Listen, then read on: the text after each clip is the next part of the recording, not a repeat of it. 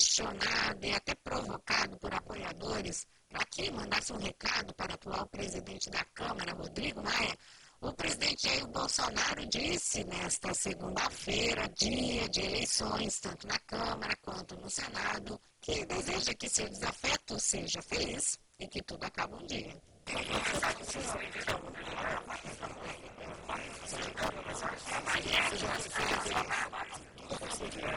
Pois essa guerra é declarada, né? Maia e Bolsonaro iriam se encontrar ainda nesta manhã na sessão de volta aos trabalhos do STF, mas Maia preferiu não comparecer, irritado né, com a decisão do DEM de deixar o bloco de apoio a Baleia Rossi.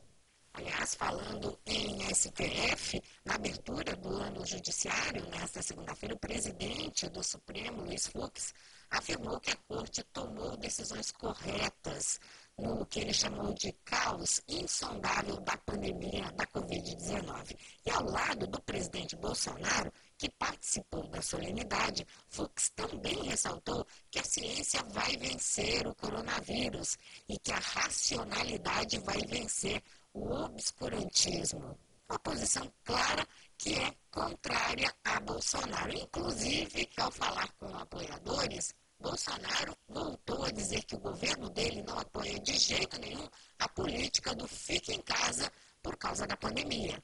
Cada vez mais se comprova que a política do fique em casa destrói a economia, inunda o Brasil de desempregados, sem inflação, aumento de preço.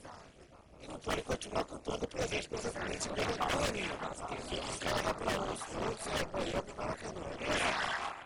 Essa cutucada que você ouviu, do Fique em Casa para uns e para outros é Miami e Maracanã, tinha endereço certo, né? Primeiro, a presença do prefeito de São Paulo, Bruno Covas, no Maracanã, na final da Libertadores, em meio à pandemia de Covid. E a outra cutucada para João Dória, governador de São Paulo, que em dezembro do ano passado foi a Miami, logo após endurecer medidas restritivas no estado.